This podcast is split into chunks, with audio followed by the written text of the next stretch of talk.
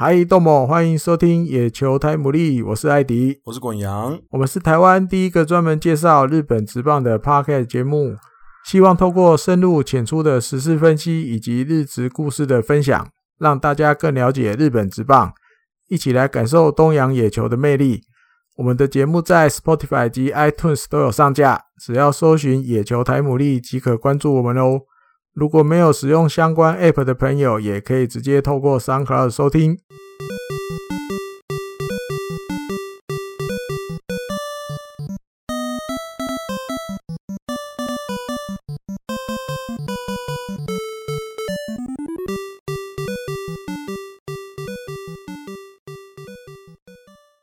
欢迎大家收听第五十四集的野球台牡蛎。那今天艾迪哥回归了，我已经感觉好像。好久没有那个了，好久好久没有跟艾迪哥一起录了，消失的感觉好久，真的好久，超超久。应该上一次录应该就是我应该有三，应该有三个礼拜选秀会那选秀会结束啊，来我家看的那一次，真的好久之前了。收音大失败那一次，对对对，因为我们 这两这两三个礼拜，就我跟艾迪哥都。时间对不太，乔不拢，对不太到，对啊，嗯，就是所以可能最近录音的时间跟出来的时间都会有一点点不固定，对，先跟大家说一声，拍谢。对，那上礼拜呢，我们有我跟那个 Steven 有讨论了中央联盟的战力外的名单，嗯、那我们其实聊完之后又有一点点。新的名单，那我们之后就是 球季结束之后，我们会整整个再稍微统整一下。那今天一开始就大概跟大家聊一下太平洋联盟的部分。那太平洋联盟的部分其实呃也是有一些让人家觉得嗯蛮意外也蛮惋惜的例子吧，就是也可是也不止今年啦，其实每一年。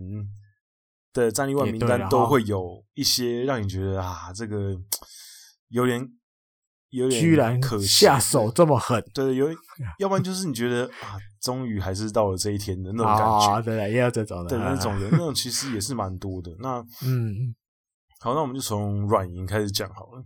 好，那软银其实最近几年他们也是其实都会都会战力外不少选手，主要也是因为他们其实因为玉成选的很多。对，所以呃，大家也知道，其实育成的性质还是比较抽奖的性质，所以有时候，即便他们算是养出很多育成选手的队伍了，嗯，那可是毕竟大部分的其实还是没办法在一军使用的选手，那所以他们今年按照惯例还是有有出清了很多在二军奋斗的年轻的选手，啊。其实名字列出来，你都不会觉得太意外啦，因为可能都是预测嘛。对对对，看到名单，对你你没有仔细研究过他们的名单的话，其实这几个名字出来，你都会觉得谁啊的那种感觉 啊哈。对对，所以其实有这么惨，对不对？没有，因为如果你不是软银队的球迷，然后你对于选秀那时候可能关注没这么多的话，也还好啊哈。你其实就真的这几个人的名字，你可能真的。会完全没印象啊？Oh. 对，那当然，软银到目前为止传出最大咖的战力外，那当然就是内川圣一嘛。嗯哼，那可是内川圣一又那 case 比较不一样啊，不是，就他他自由契约，对对对，他就是以他这种等级的选手，球队不会直接把他战例外，球队一定会先跟他知会一声，跟他讨论说，哎，你可能没有在。球队明年的规划里面，那如果他选择退休或怎么样，我相信软银一定会可能帮他弄一个很华丽的隐退仪式，然后可能继续请他留在球队里面一个职位这样子。那可是内川圣一就还想打，所以经过跟球队的讨论之后，当然就是给他自由契约，让他去寻找下一个舞台这样子。嗯，那按照上一上一集的那个惯例，就是我们先不聊这个，我们之后等到日本一打完之后，我们再来讨论一下这些比如说内川啊，嗯，或者是能见啊，嗯，这些大咖的被自由契约的，或者是隐退的选手，我们之后特别再来讨论讨论他们。那我还是稍微念一下软银这次试出的这些战力外的选手。嗯哼，投手的部分有小泽林史，然后野泽佑斗跟呃渡边健史，那这三个人。那这三个其实我没有这么关心二军的比赛啊，我我看比较多二军的比赛其实是横滨的，所以呃软银这边的我没看那么多。那这几个里面，其实我稍微有一点印象的，其实就是小泽林史吧，就是我对他算是比较有印象一点。那其他真的，你如果没有太关注，真的会不太记得他就是到底在干嘛。那小泽我会对他印象比较深刻，原因是因为那时候应该是他应该是二零一四年的时候，他那时候是高三的时候，然后他那时候在日大日本大学三岛高校。那那时候他虽然说他没有打进过甲子园，可是他那时候在静冈县，因为他读的高中是静冈县，他在那一年也算是曾经有要上报道版面，就是静冈 Number One 投手这样子，所以那时候有稍微注意到他，而且他那时候球速也还算蛮快的，有到一百五十二公里这样子。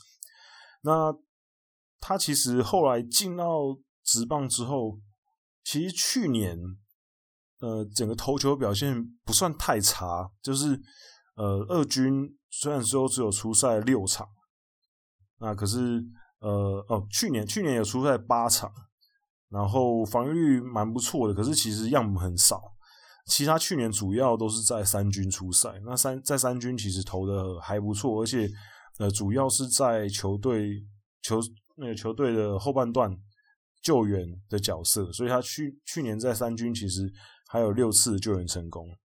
那今年从二军起步之后，呃，初赛场次一样不是很多，六场比赛而已。那十六十六又三分之一局投球，防御率五点五一。然后在三军的表现其实也没有去年这么出色。呃，虽然说还是算是中继要角，可是呃防御率也是没那么好看。那就但这种二十二岁的选手。已经在下面培养了四五年了，然后现在都还在三军表现不是很稳定。那我觉得以每年换血这么快的软银来讲，这种选手确实是战力外的一个很好的标的。这样子，对，那就比较可惜，就在一军只有留下两次的登板的机会，就是二零一七年的时候吧，我没记错的话，他在一军有登板过两次，那那两次投的让。当然是不怎么样，对，然后今年就被战力外。不过他预计会去投入那个 try out，所以就看看还会不会有球队继续想要把他留下来。那其他人的方面，比如说库内泰门捕手，然后内野手部分有古泽圣吾，外野手有大本将武、日暮史麻人，还有清水拓清水鹿宅。这几个艾迪哥，你是不是其实也不认识？不认识几个？认识，都认识吗？没有，都认识，就有认识几个这样子。对啊，库内泰门印象就是他去年就已经中一次了啊。对啊，两次被战力外。啊，啊，又继续签玉成啊，今年又被战力外。对啊，清水鹿哉有一点印象吧？我记得他谁的学弟？深耕海城的学弟吧，这印象里，嗯，那时候被选的时候印象是这样，其他的真的就比较还好，就真的没什么印象。嗯，哎呀，确实，而且小泽啊，刚国阳讲的小泽，就就觉得，哎、欸，这个当初好像对小泽算是小泽应该算是最最可能雷声最大的，大家比 比较有机会知道是谁的，嘿嘿嘿，对，因为毕竟。他那个时候入选的时候，因为刚我念的其他的基本上都是玉成，嗯，可是小泽那时候是第二指名进来，对，第二指名进来，对，所以其实是蛮高顺位的，没错，对，那可是没办法，软银真的太竞争了。啊。我们等一下后面会提到很多，就是你觉得哎、欸，好像还可以继续留下来，可是没有留下来的人，就是后面比较热闹啊。因为毕竟职棒圈确实是比较残酷一点。好，那我们再继续讲罗德队。那罗德队就很精彩哦，罗德队这个名单有蛮多都应该曾经是主力。那第一个就是内容也是被战力外，然后细川亨被战力外之后，他也宣布他要隐退。然后呃，细谷圭，还有渡边启太跟三家和真跟连田光光绿希。这几个人，那其实那时候名单出来的时候，大家都会应该最 shock 的是内容也吧，因为毕竟内容也曾经也是算是球队里面很重要的一个角色，牛棚的角色，那也曾经算是很主力的中继投手，那曾经球队也让他担任终结者，尤其是他在一八年的时候都还有。单季二十六次救援成功，他一八年的时候其实投的非常好。那可是当然转折就在他投完一八年之后，呃，也没有之后吧。他一八年二十六次救援成功的时候，其实后来球季后半段他其实就呃有一些手部的伤势，就已经手肘，然后对对对，哦，我讲错，我讲错，不好意思。二零一八年的时候，他拿二十六次的救援成功嘛。然后球季终了的时候，他就是那时候应该是十十一月八号的时候，他就去做了呃右手肘的手术。那这个手术当然就带给他后面很多后遗症。他从一九年开始其实就没有在一军登板了。那一起一直都在复健。那当然薪水被大减，然后一直。而且去年其实大家如果有印象的话，去年福浦和也跟金江敏晃在去年退休，那所以二零零五年拿下联盟优胜的选手内容也就是最后一个。那今年被战意外，所以就是十五年前拿下优胜的那一支罗德队的全员都已经不在队上了。对，那这个差不多十五年呢，也很久了。对，可是还留着的，也是，可是还是会有一点那个很老了傻逼气。对，对于因为毕竟对对于罗德队的球迷来讲，零五年跟一零年这两次拿下好成绩，其实应该都印象蛮深刻的。嗯，那当然，今年的时候，内容也其实一开始是参加二军的春训。然后，哎，春训的时候都还有登板，就是久违的实战登板。他中间大概从一八年结束之后，他大概都有一年多以上都其实没有实战登板，他都一直在复健当中。那今年春训终于，哎，有实战登板，不过还是很遗憾的，他今年也没有得到任何的一军的出赛的机会，所以就被战力外。不过他自自己是想要现役续行，所以他也会参加十二球团的 tryout。对，那细川亨的部分就他本来就那时候找他来的时候，就不是当做一个球队主料战力吧，他就是比较当做来一个传承的角色，就是带队上一些年轻的捕手。那我觉得他这几年也算是有做到这个部分吧，就是他在一军或是二军，其实也担任半个半个捕手教练的角色吧。我觉得某种程度上，对。那他隐退之后，就看看之后的发展吧，看看罗德队会不会继续把他留下来，一些担任一些职务，或者是呃，他之前带的球队啊，西武啊、乐天啊，会不会有？一些职务，就是邀请他回去这样子。那最后细谷圭其实呃也算是一个，他这个这个选手其实蛮特别的，就是因为我我对他印象很深刻原因，是因为我那时候应该是二零零四年、二零零五年的时候吧，我那时候刚开始看日本职棒不久，然后那时候就哎、对日本职棒兴趣很有兴趣，所以我那时候就会上网找一些看，说有没有一些除了实况野球之外，就是我那时候除了有玩实况野球之外，我就找说有没有有没有一些电脑上面可以玩的呃日本职棒的游戏，嗯、因为我那时候其实我那时候还没有买 PS，所以我那时候要玩实况野球都是要去朋友家玩。所以那时候，我那时候想说，哎、欸，有没有电脑上有没有一些日本职棒游戏？然后后来真的让我找到一一款，我有点忘记它叫什么名字了。它是 Sega 出的，然后它是电脑端的游戏，就是你下载，然后在电脑上可以玩。然后它其实有点像，有点像卡牌游戏，就你不是真的打，你没有真的在打球，你只是抽卡，然后把你的阵容排出来，然后他自己会打这样。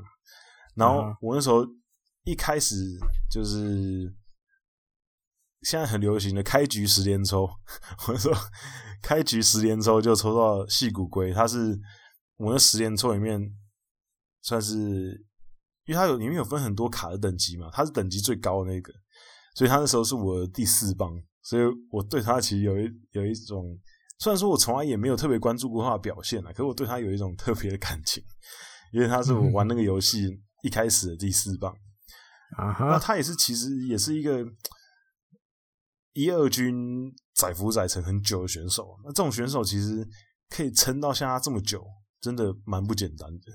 因为说真的，他整个生涯只有二零一六年算得上是球队的主力，在一军固定出赛先发，其他的每一年基本上都是要不是代打，要不然就是其实就是。偶尔被拉上了一军，然后打个几场这样，大部分时间其实都在二军。那今年其实就是完全没有任何的出赛的机会，在一军。那战力外感觉好像也不不太意外，因为现在球队看得出来应该是要年轻化，就是罗德现在。给年轻人机会比较多。那像他这样子年纪有一点的选手，其实发展空间其实不是那么大了。尤其是他的守备位置，其实现在应该都很满。对，那被战意外也不算太意外。对，那艾迪哥，你对其他选手还有什么特别想要补充的吗？渡边启太，好，因为没有打几年嘛。对，二零蛮年轻的。二零一七年的选秀会进来的样子，对，嗯，一八一九二零三年而已，嗯，社会人进来的时候，进来的时候比较老了啦，对吧？社会人而已，但是你社会人进来，而且渡边启太，我记得那时候还有入选什么国手，对不对？嗯，我记得是不是有来台湾之类的？嗯，有，然后就好像回去了之后就被选了吧？我记得意思是不是这样？大概那个感觉印象里是这样，其实你会觉得这样的投手应该在至少。中继吧，对不对？他会有一个给他一个位置，而且可能很快就可以，就像类似即战力那种感觉。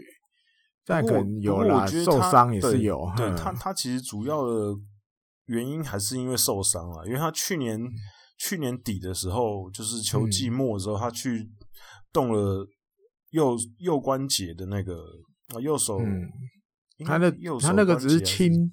那那一般讲就是就是把那个那个小老鼠抓出来而已啊，嗯、那不是太严重。而且他今年在二军还有出来投了二十七次，投了几局？我看投呃投了二十四点二局，所以就是在二军还是有在工作啊。呀，因为整个看下来，在二军出场最多的是陈田翔，他投哎、欸、他出来三十一次投二十一局。对啊，你像渡边启太出来二十七次投二十四，其实他的投球局数比陈天祥还要多。嗯，对啊，所以感觉在二军还是就一直有得到出赛机会。可能但因为我没有看比赛内容，我这也只是看一个结果的数字而已。嗯嗯，所以可能但有后面因为新人要进来了，对不对？对啊，那你再扣掉那一些还在长大球。团可能对他们期待比较高的要留着，那你现如果现在要先先找谁开刀的话，可能就派谁先找到渡边启太？没有，因为这个真的，我觉得就是需要空一些位置给年轻的选手啊。因为像刚刚提到的内容也，其实内容也今年在二军也还出赛不少。对啊，都都还有在努力工作。对，那刚刚刚刚有念到的名字的连田光绿希，其实，在二军也是啊，是有出赛，都还有黑啊，对，所以都不会很差，对，不会很差。那可是就因为其实有时候二军有些选手，嗯、呃，他们出赛很多，并不是一定是因为他们。球队对他们有期待或什么？因为毕竟二军的比赛也是需要消化的，所以可能有些真的是必须要把那个局数吃掉而已，并不是说他们球队觉得他们很重要。这个就必须要很比较残酷的讲，是因为这样子，所以你总是要有一些人把局数吃了嘛。对，那他们可能就是这个角色。好，那其他的。其他一个就觉得还好，是其他的我觉得就是整个罗德目前已经，你新的道路已经慢慢走出来了。嗯，对。那过去这一些比较可能在比如板凳或者是前面有伤痛，嗯，才会出缺给他们的选手，对，比如你刚刚讲细骨龟这种啊，嗯，三家我觉得有一点这种味道啊，就没有位置了嘛，因为野手大概都已经。一军的这几个都球团大概也都决定好了嘛，就是用这一批人继续用下去，他们的机会自然就会越来越少。嗯，对。然后选秀会又刚选完，新的人要进来，你总是要新陈代谢一下。不过每次看到这些名单，还是会觉得会有点感伤啦。比如说像三家和真，其实他也算是蛮曲折的。他那时候二零一二年的时候，嗯、呃，高中毕业，他就那一年二零一一年的选秀玉成选秀，他就被广岛队选走，用玉成第四指名选走。那可是广岛只给他一年的时间而已。对啊。那因为他后来也也有一些伤势啊，所以后来广岛签了一年之后，马上就就把他自由契约了。那之后。从一四年开始辗转的在独立联盟出赛，然后在二零一七年呃二零一六年年底的时候，他参加了呃罗德队自办的 tryout 的 test，嗯，然后过了，然后过了之后呢，进来之后也也算是有努力吧，努力了一阵子，那可是后来还是没有特别好的结果，尤其是他其实。呃，大家可能有听过一些独立联盟选手的故事，因为独立联盟的球员其实薪水非常低。呃，我那时候在日本度假打工的时候，我一个月的收入，我打两份工，然后我周休二日，一个礼拜打五天，可是五天都是打满的，两份工，一个月收入大概是三十万日币左右。那三十万日币其实就是大概是一般。日本年轻的上班族，可能你刚出社会一两年、两三年，你的月薪差不多就是三十万日币，差不多啦。除除、嗯、如果你当然，如果你是那种大手企业，你是那种顶尖大学生毕顶尖大学毕业，那当然另当别论。我说比较多，嗯、均值的话，三十万大概就是均值行情。对对，那可是其实很多独立联盟的选手，他们的薪水是。连这个数字都没有到，可能就是二十几，更少，二十出头之类，所以他们其实很多都还要打工。那像三家，就是他那时候被广岛战例外之后，他那时候才十九岁。那他参加了 tryout，然后还没有得到球队的 offer 的时候，他那时候也是各种到处打工，然后。在钱的面前，你要追求你的梦想还是很困难的嘛。可是他最后还是觉得他还是要坚持下去，所以他后来参加了呃 BC League 的 tryout，然后我得到机会，然后继续在独立联盟打球，最后回到日本职棒啊。即便后面又现在又被战力外，可是我觉得他已经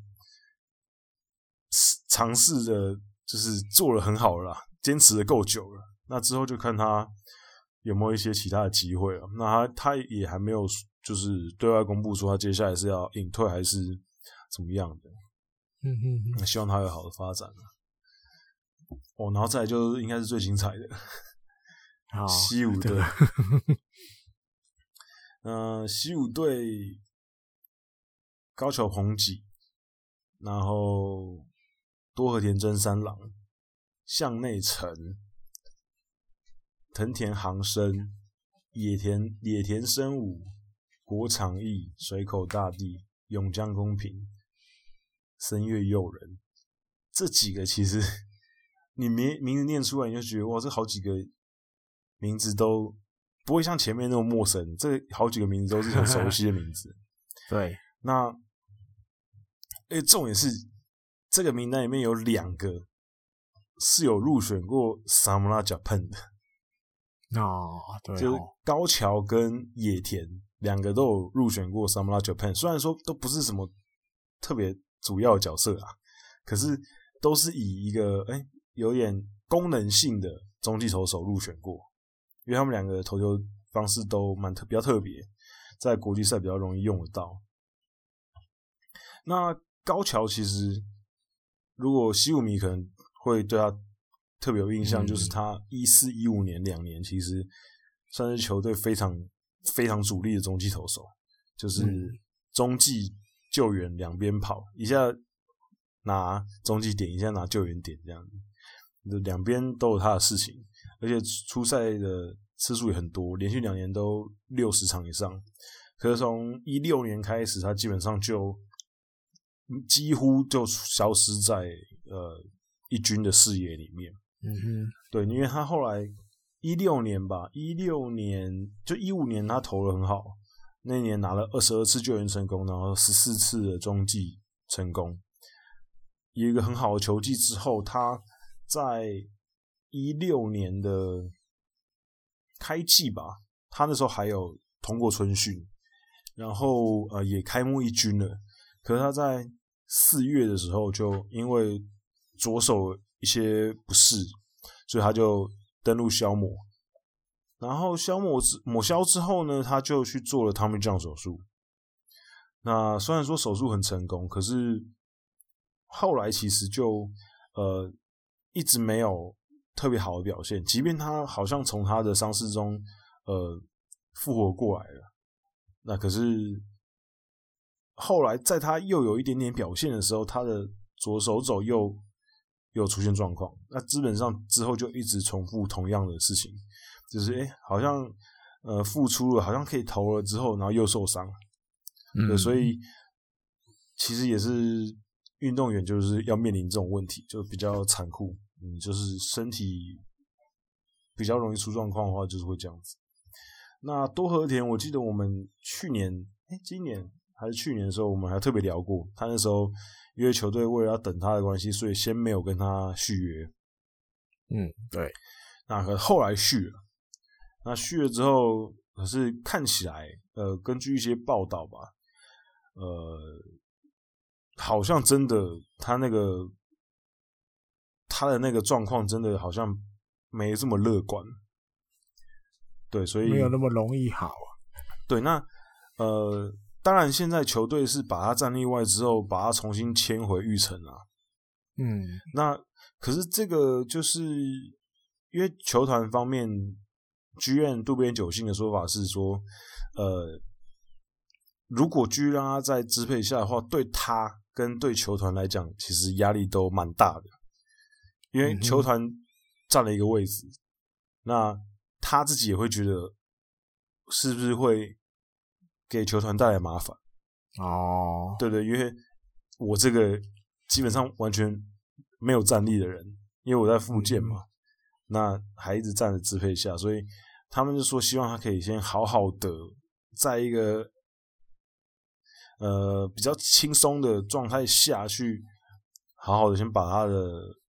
状况跟他的呃一些病治好之后，那再继续打棒球，那球队也会去支持他这样子。那我觉得这个也是一个方法，因为毕竟他那个感觉真的是一个长期长期抗战的，他也还不是，比如说什么动个 Tommy John 你就知道说哦，反正我动动下去就是一年之后可能可以回来，他也不是这样子，就是他那个就是一个没没办法定一个时间的，嗯，你不太知道他到底什么时候可以回来，那他希望他的身体可以就是早日康复。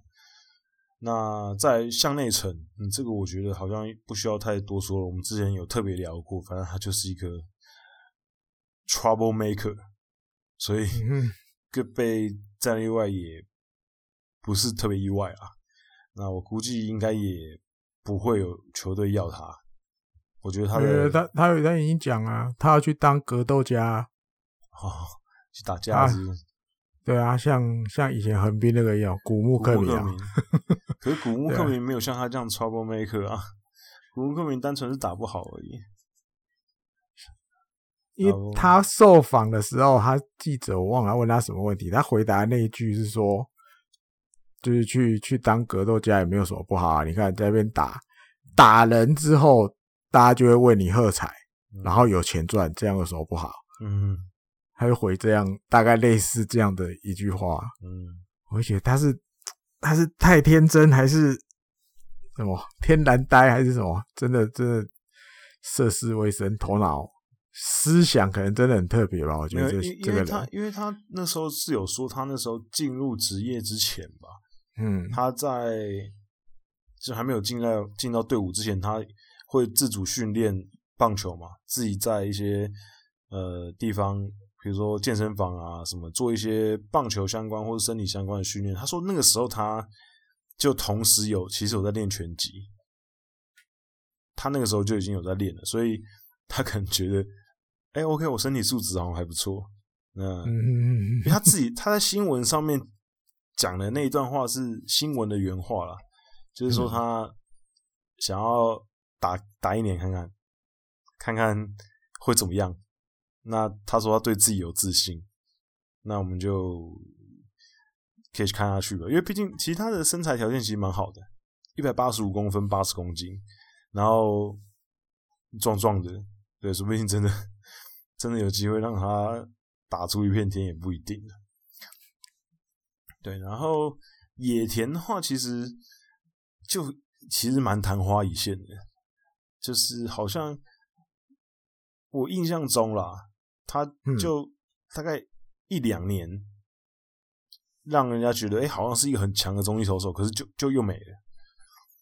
因为他最表现最出色一年，应该就是一七一八一七一八年吧。这两年他算是球队比较主力的中继投手，尤其是他一七年那一年在中继其实投的蛮好的，那年防御率也好，然后呃三振也好。然后整体的 WHIP 也好，都表现蛮出色的。那一八年其实就有一点下滑，可是，一八年他也是吃了五十八场比赛，然后出赛四十一局。就是你看出赛五十八场，可只出赛四十一局，你就知道他其实很多时候是只投一个人，一个人，嗯，对之类。那功能性比较强。那去年都还有二十三场出赛。其而且其实去年二三场初赛投的也还可以，对，可是因为有一些竞争对手的关系，然后再加上自己呃状况也没这么好，对，所以后来就慢慢被取代。那今年基本上只出赛了三场吧，那表现也非常不 OK，那当然就加上状况低迷，二军也低迷，那就。没办法，就继续继续撑下去。那球队就把他战例外。不过他现在也是想要参加十二球团的 tryout，那，希望他可以找到一个新的舞台复活。毕竟他年纪也没有到特别大，二十七岁而已，对，所以还是有一些机会的。然后后面几个选手其实可能没有没有像上面我们刚刚提到的这么让人家觉得惋惜。或者是曾经在一军有非常出色的表现，可是也算是曾经球队寄予厚望的选手。比如说像永江公平，永江公平其实在呃原田壮亮还没有进西武队的时候，他其实算是球队算是蛮期待的一个二游的选手，在原田进来之前。那当然大家都知道，我们台湾的吴念婷也是曾经，因为球队好像就哎、欸、好像可以用，可是他们的路都在原田进来之后就直接被斩断，因为就没办法竞争过原田嘛。那永江那时候进来其实备受期待，他那时候甚至我如果没记错的话，他那时候第一年进来，渡边久信那时候还当监督，那时候还说他是有机会成为松井加头央二世。那现在看来就是差的蛮远的这样子，因为他他整个生涯在一军出赛只有打过两支全垒打而已。嗯嗯，就是光是长打力就差很多。阿奇后来他在刚入团的时候，二零一二年那时候开始，他其实哎断断续续，其实球队都还蛮愿意给他机会的。就虽然说不会到很固定的在一军有出赛机会，可是哎每年都会拉上来打个嗯九十个打席啊，八十个打席这样子。然后守备好像也不错。那球队会断有断断续续给他一些机会，可是他基本上都没有太把握住，嗯，打击的表现都不是很好，那守备也就就就普通，不是说非常稳定啊，偶尔偶有加注这样子，那所以就后来有一个这么稳定的原田之后，他当然更没有机会。那水口大地，我想要聊一下，就是他是。呃，但现在已经不是了，因为他被战意外。可是他被战意外之前，他是全日本职棒最矮的选手。嗯，因为他只有一百六十三公分。那也其实，在一军出赛的机会也没这么多。他从一二年被育成选进来之后，还打了八年。那八年里面，在一军出赛一百一十三场，其实不多。可是他。在二军其实也撑了蛮久的。那这种选手其实，我觉得我看到这种选手都会觉得蛮佩服，就是在二军撑了很久的那种选手。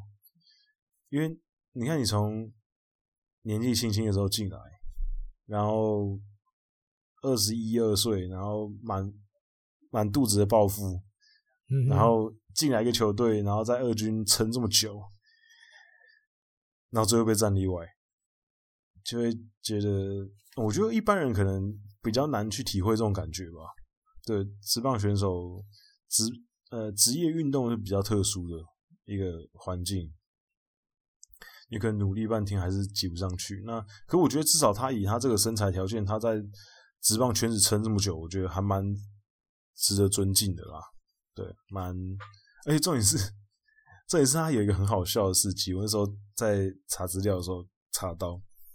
就是他原本高中的时候，他的呃身高登记是一百七十一公分，然后他七五入团的时候，他登登录的是一百六十五公分，然后缩水。对，然后在第三年的时候，进入职棒第三年的时候，开幕前又在修正他身高，修正到现在的一百六十三公分。越来越少，对 对对，就是他从高中高中进来之后，整个身那个身高往下修了八公分，呃七公分，呃八八八公分八公分，对，就还蛮有意思，我也不知道妙哎，我也不知道哪里有这样的哦，对，越来越没有包袱哎，只有听过只有听过长高的，没听过病啊，越来越老实讲，对啊，蛮有趣的啊。那艾迪哥有没有什么想要聊一下？我、哦、差不多，因为我觉得感觉啊，比如尤其今年那种有点类似工具人的选手，反而感觉不讨好了。嗯，对，就是好，你可以守二垒，你也可以守三垒，甚至游击你也可以的，或者那种外野的，你也会可以守个内野的。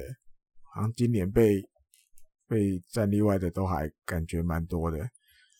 就感觉好像大家现在没这么喜欢工具人，或者是这一批已经进来，然后有一段时间的工具人，可能球团们都觉得，可能大概就是这样了，差不多了。对，我就算我们以后还要工具人，我可能就我要新的工具人。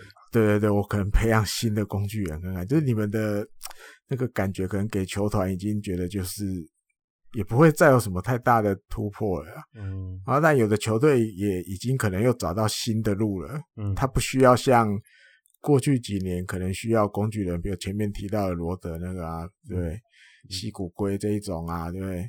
他可能慢慢就不需要了。哇，就刚好今年大家都砍下去，都砍到这种。好多功能型的，嗯，我觉得是这样，嗯。那接下来是乐天，哦，乐天也是蛮精彩的，蛮精彩的。那乐天就是渡边直人跟久保裕也两个宣布隐退，那隐退的我们就之后再先 pass，对，一起讲，嗯。然后战力外其实蛮多，也是让人觉得哇，他也到了这一天。的人，像近藤红树，其实是最新的，对，也是也是球队曾经录音的前几天才要补上这个近藤红树啊。本来对啊，就是前面那一波没有他，对，因为近藤也是怎么样，也是第一指名的。他那时候二零一七年选秀第一指名，嗯、你看选秀第一指名，二零一七年三年就被战力外了，欸。其实非常算是很快哦，就对，因为他而且他在他在一军其实也没有留下什么太多令人嗯印象深刻的表现，基本上可以说是一个很存在感很低的第一指名，第一指名，因为是那个啊，我记得什么抽轻功跟抽村上没中嘛，没中，我印象也是这样，对啊。所以存在感比较低的，哎，可是再怎么样都是第一指名啊，呃，投不出来，觉得最重要吧？对啊，是啊。不过他能他能够第一指名，就表示球队那个时候对他的评价其实算是蛮高的吧。嗯，即便他是第三外外一指第三，第三个才选他，嗯、可是，哎。对，就是觉得还是你有时候看到这种，你就会觉得当初，所以就是其实就是回到我们那时候选秀会的时候聊的，嗯，你那选的时候的当下，嗯，你一定都是觉得这个选手是球队要的，然后你觉得、嗯、你觉得每一个人都会觉得今年选秀我不是一百分就是九十分，因为 啊，我选进来一定是我要的嘛。嗯、可是你后面来看，你会有时候还是会。疑惑说一些选择，嗯，对，那也也很难说对或错，因为这都是结果论啊。对，好，那近藤红树之后，渡边佑树，然后熊原健人，这个横滨过去的在地的游归仙台人，对对，油龟也是仙台人，那学校就在对面而已，就在就在球球场对面而已，山下肥招。嗯，然后菲鲁纳斗啊，然后 呃木村木村敏进，然后南药辅、松本金治郎跟中村和希，还有药飞。那熊原，我觉得当年横滨第二指名把他选进来的时候，我那时候觉得哇赚翻，我那时候觉得第二指名我们竟然还可以选到。熊原健人，嗯哼，我那时候还有帮他写一篇文章，如果大家有兴趣的话，可以去我运动世界看。我好久了，那时候 二零一五年的时候，因为他家是开神社的，对对，所以他还算某种程度上也算是神之子。那他其实大学的时候算是就是一个蛮不错的、蛮不错的投手。那他也是。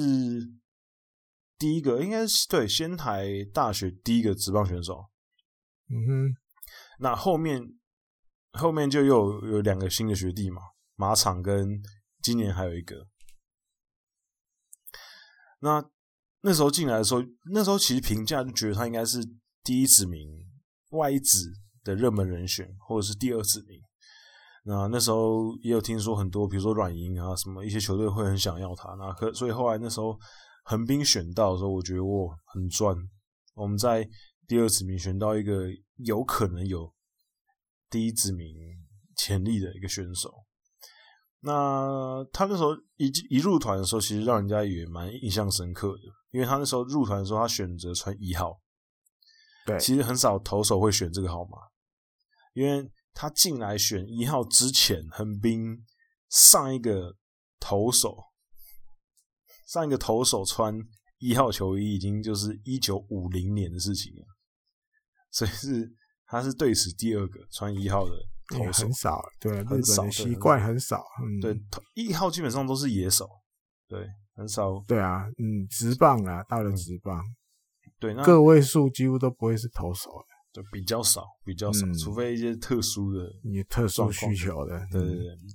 那其实，在一军的时候，呃，在横滨的时候，其实，呃，横滨一直对他也有一些期待，可是他真的那个控球真的。有点救不太起来啊，有点救不太起来，嗯、所以在二军投的也是哩哩啦啦，然后摆上一军，其实状况也不太好，就是你不太确定他应该让他投先发呢，还是投中继，那两边都投的不好，嗯、那球职也是属于比较球速虽然是有，可是呃球职算是比较轻一点，那。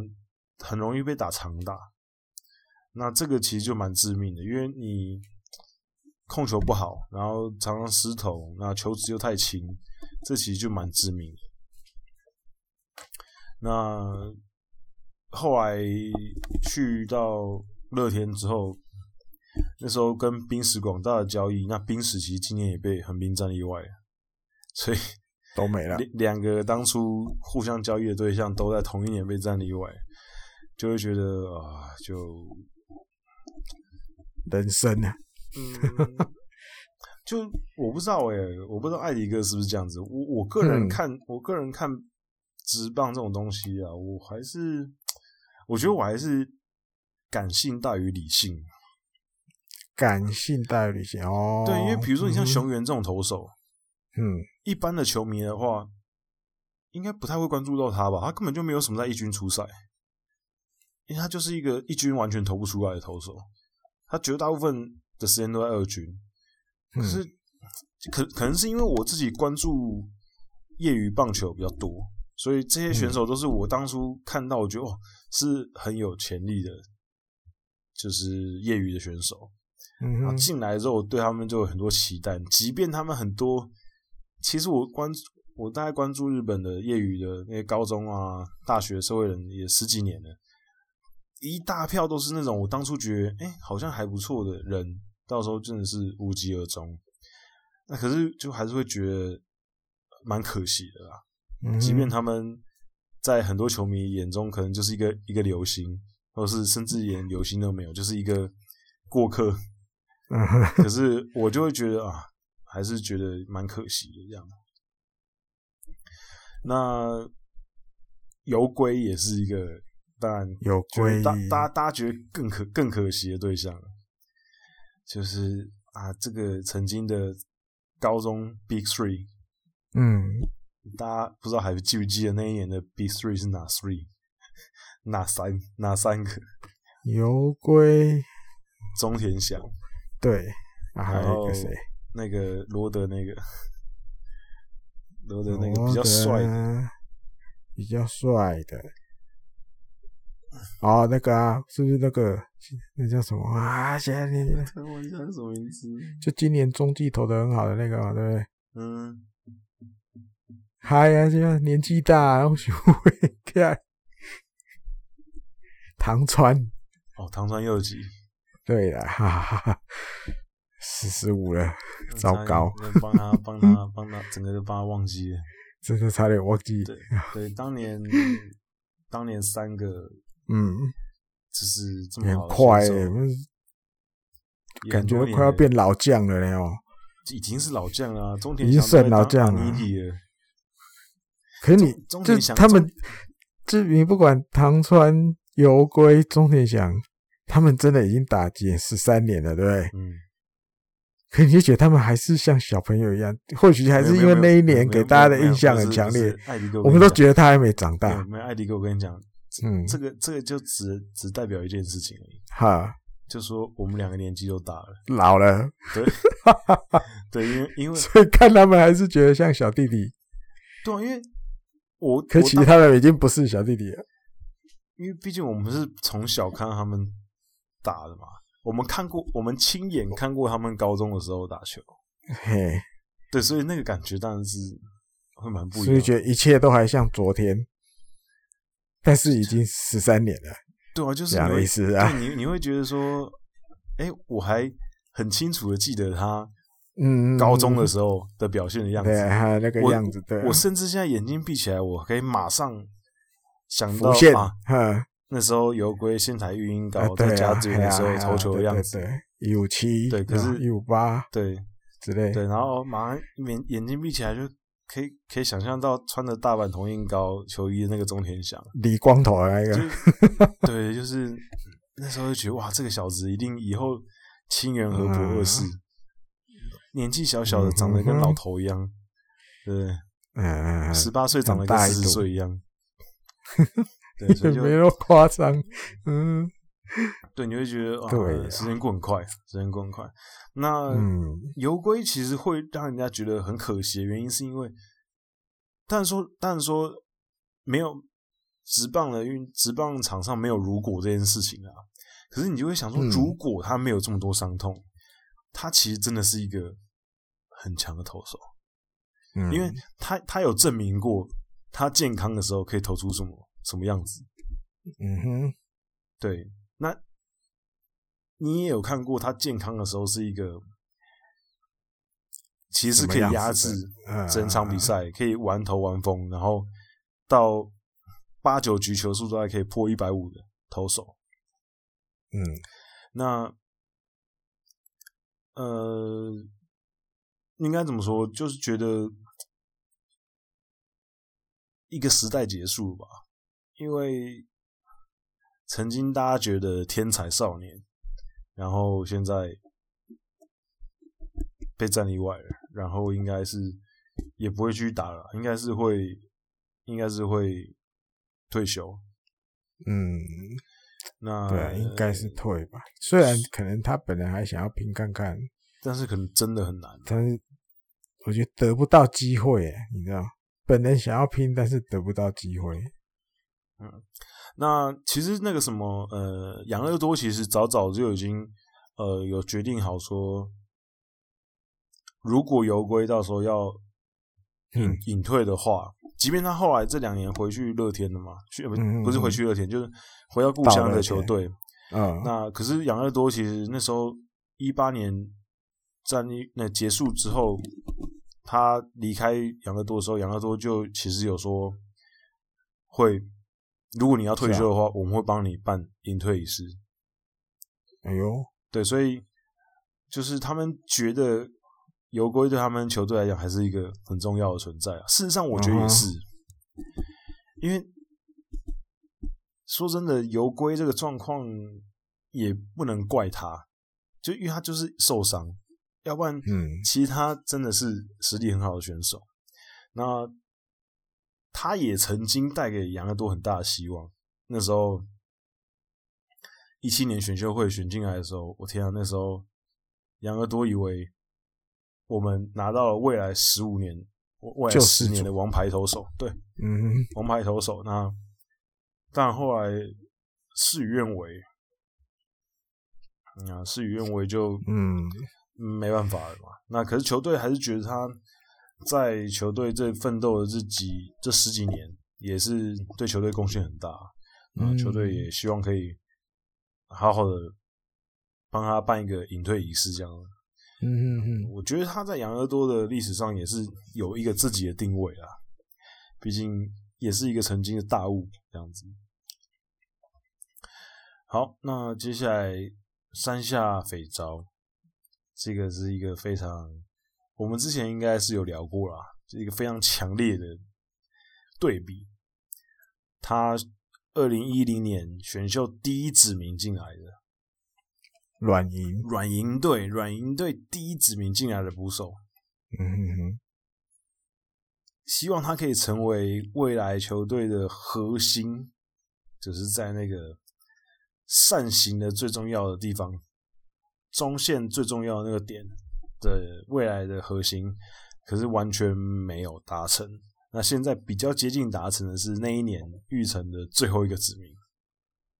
贾斐托啊，贾斐，嗯，对，就是很强烈的对比。当年的第一第一指名，现在已经灭了。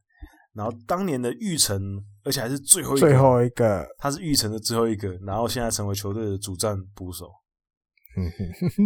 你就觉得很有趣啊，yeah, 这妙了，这真的妙。对，这个真的是应该，应该也会是日职历史上蛮有趣的一件事情啊，因为这个对比实在是。太强烈了，因为你看选秀会，你就会知道，其实捕手的第一指名其实就很少了。嗯、然后你要高中生捕手，对啊，高中生捕手的第一指名就是又更少，更少。嗯，对。那所以他当年会得到这个评价，基本上你就会觉得他应该要做出一番不一样的事情。那可是事实上就主要还是跟那吧，就是那一年高三那一年，他成绩不会很差，嗯，所以大家这个注目就看到那边去了。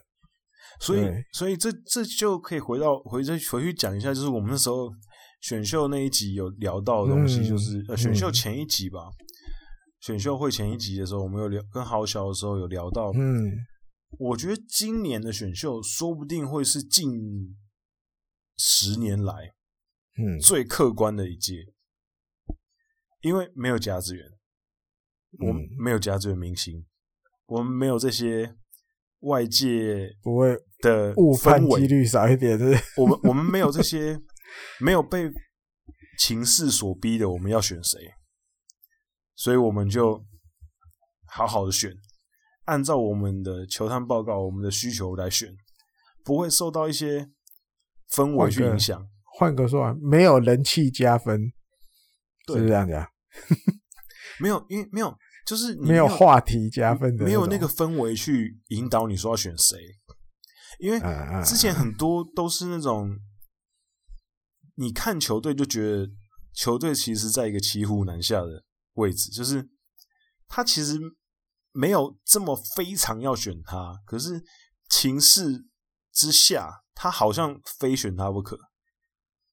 的那种选手，你就会觉得，哎、而且其实其实严格说起来，我觉得那一年火腿选吉田辉星，一有一点点这种感觉，因为说真的，吉田辉星你把他拉出那个拉出那个故事，拉出那个他们那个秋那个他那个传奇的故事，嗯嗯、金竹农那个故事，你就会觉得这个投手是一个好投手。他还不错，可是他至于到第一指名吗？我我个人是觉得好像不至于到第一指名，我觉得他大概是第二指名左右。可是那一年你不选他，感觉好像不行，也没有不行啊，没有，就是因为票房就行了。对对对对对对，就是你你就是要选他，因为他有票房，而且他有人气，什么都有，然后长得也帅。假准假准英雄，可是如果像今年，如果到今年的话，嗯、你看吉田辉星会不会第一指名？应该就不会，因为今年没有打。对对，所以如果你客观去评价他的实力的话，他可能就不至于到那个位置。那当然还有很多很很经典的例子嘛，近几年其实就很多，比如说广岛那年选中村奖成，嗯。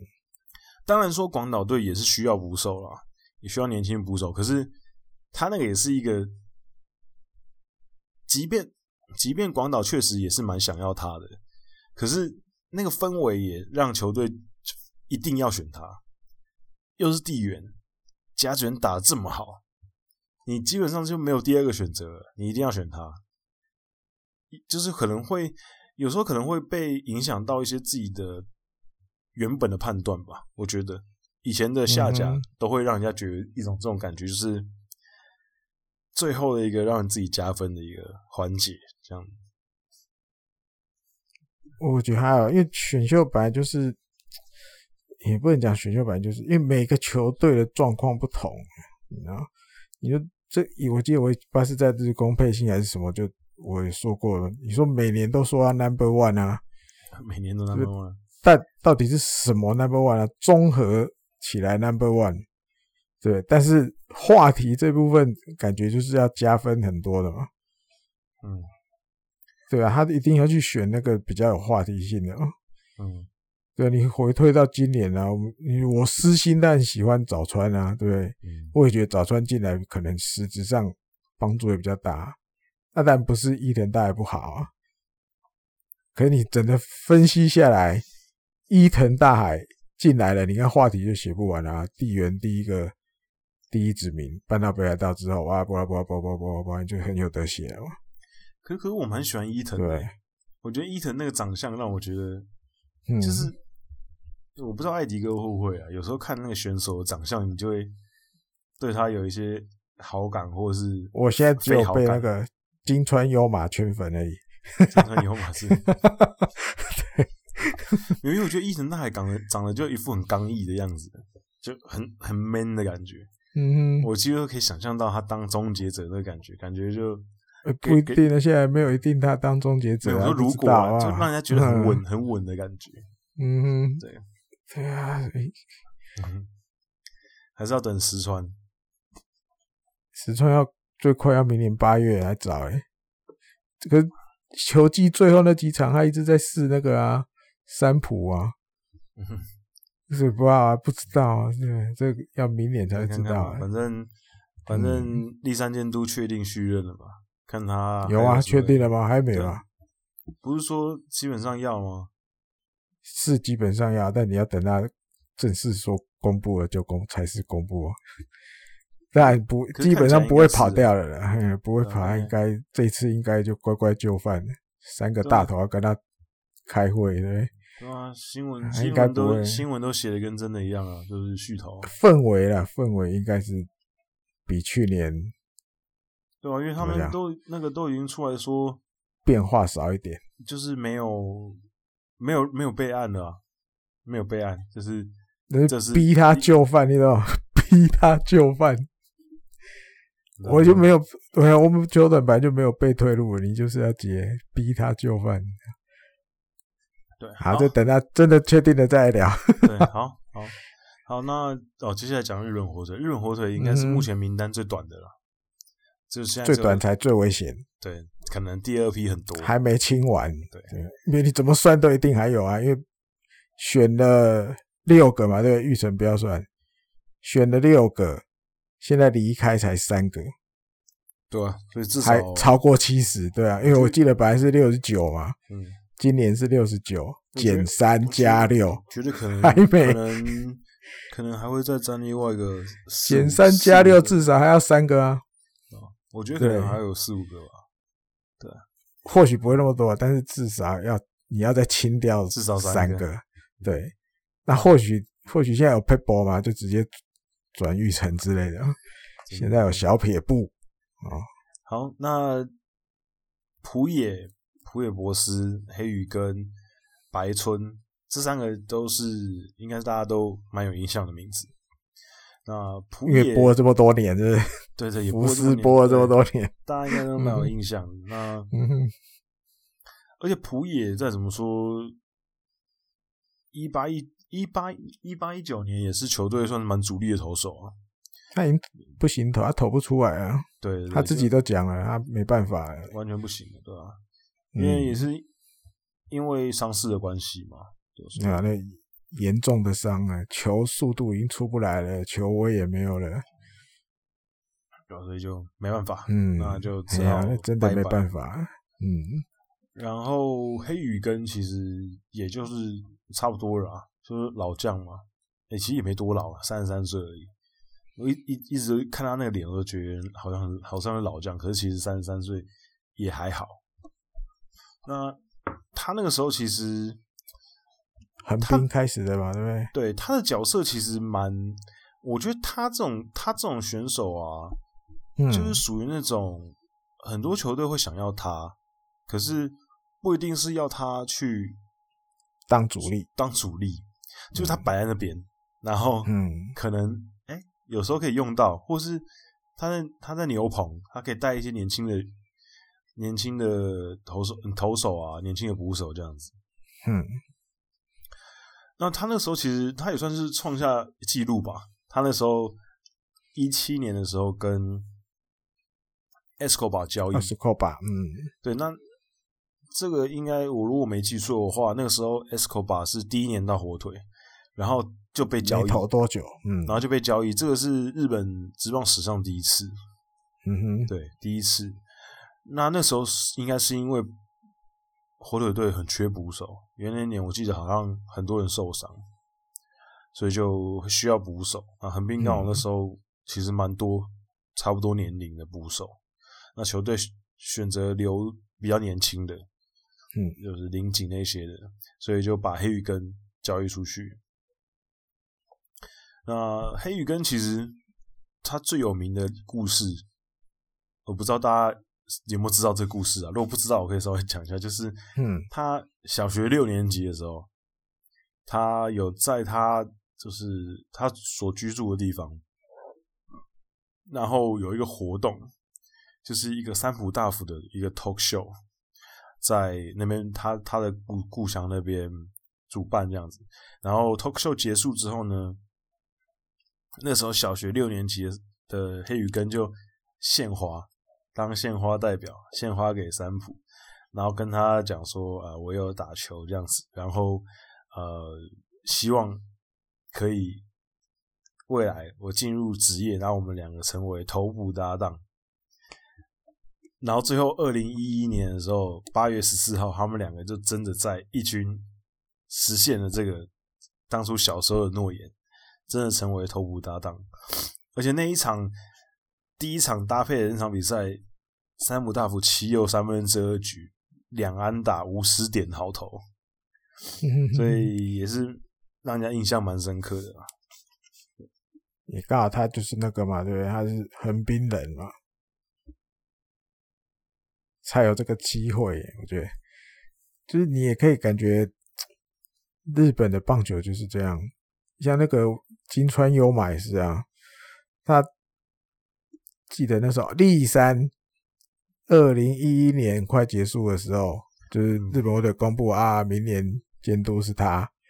啊，因为很新嘛，他也没当过，他根本甚至连教练都没当过，对不对？嗯，直接要变监督，所以那个北海道地方的电视台，他就在那个札幌里面，可能一个热闹的街上，他就有一个镜头，是可能放在一个箱子里，有没有？啊你，你、嗯、你就可以探头进去，对着那个镜头，是你有什么话想对以后要带这个我们这里的球队的这个新的监督立山因素说？嗯、金川优马那时候居然有 有探头进去讲，他、嗯、说他还小学吧几年级，然后他就说什么，反正就是希望你明年加油，然后打倒软银这样，嗯、然后然后请你要请你要等着我变成职棒选手，嗯，他意思说我会我会。我要加入你们，就对，嗯哼，真的加入了。今年 这种事情，对啊，就是啊，他们的棒球，你会觉得对这个小朋友，但你可能觉得他那时候讲这种话的时候，只是一个小孩子，好像只是一个小朋友的小小梦想。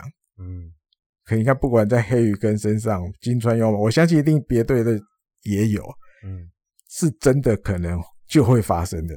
打棒球人够多了。对啊，然后你又有那种地缘的关系什么什么的，对你，你这条这个这个路都不要放弃，你是真的有可能会成功，会实现。希望，嗯，希望台湾也可以慢慢的、慢慢这样，嘿啊，这样就越来越有趣。对啊，话题也会很多，对，啊，大家打棒球也会越来越那个企图心会更强，有个终极目标放在那边。对，加油。嗯，好，那。接下来要讲的是最后一个队伍，哎，还是艾艾迪哥白村聊一下白村。滚阳有没有印象？我那我在日工配信有稍微小聊了一下。你说白村吗？嗯啊，简单讲就是球团太狠心了，才转野手两年而已。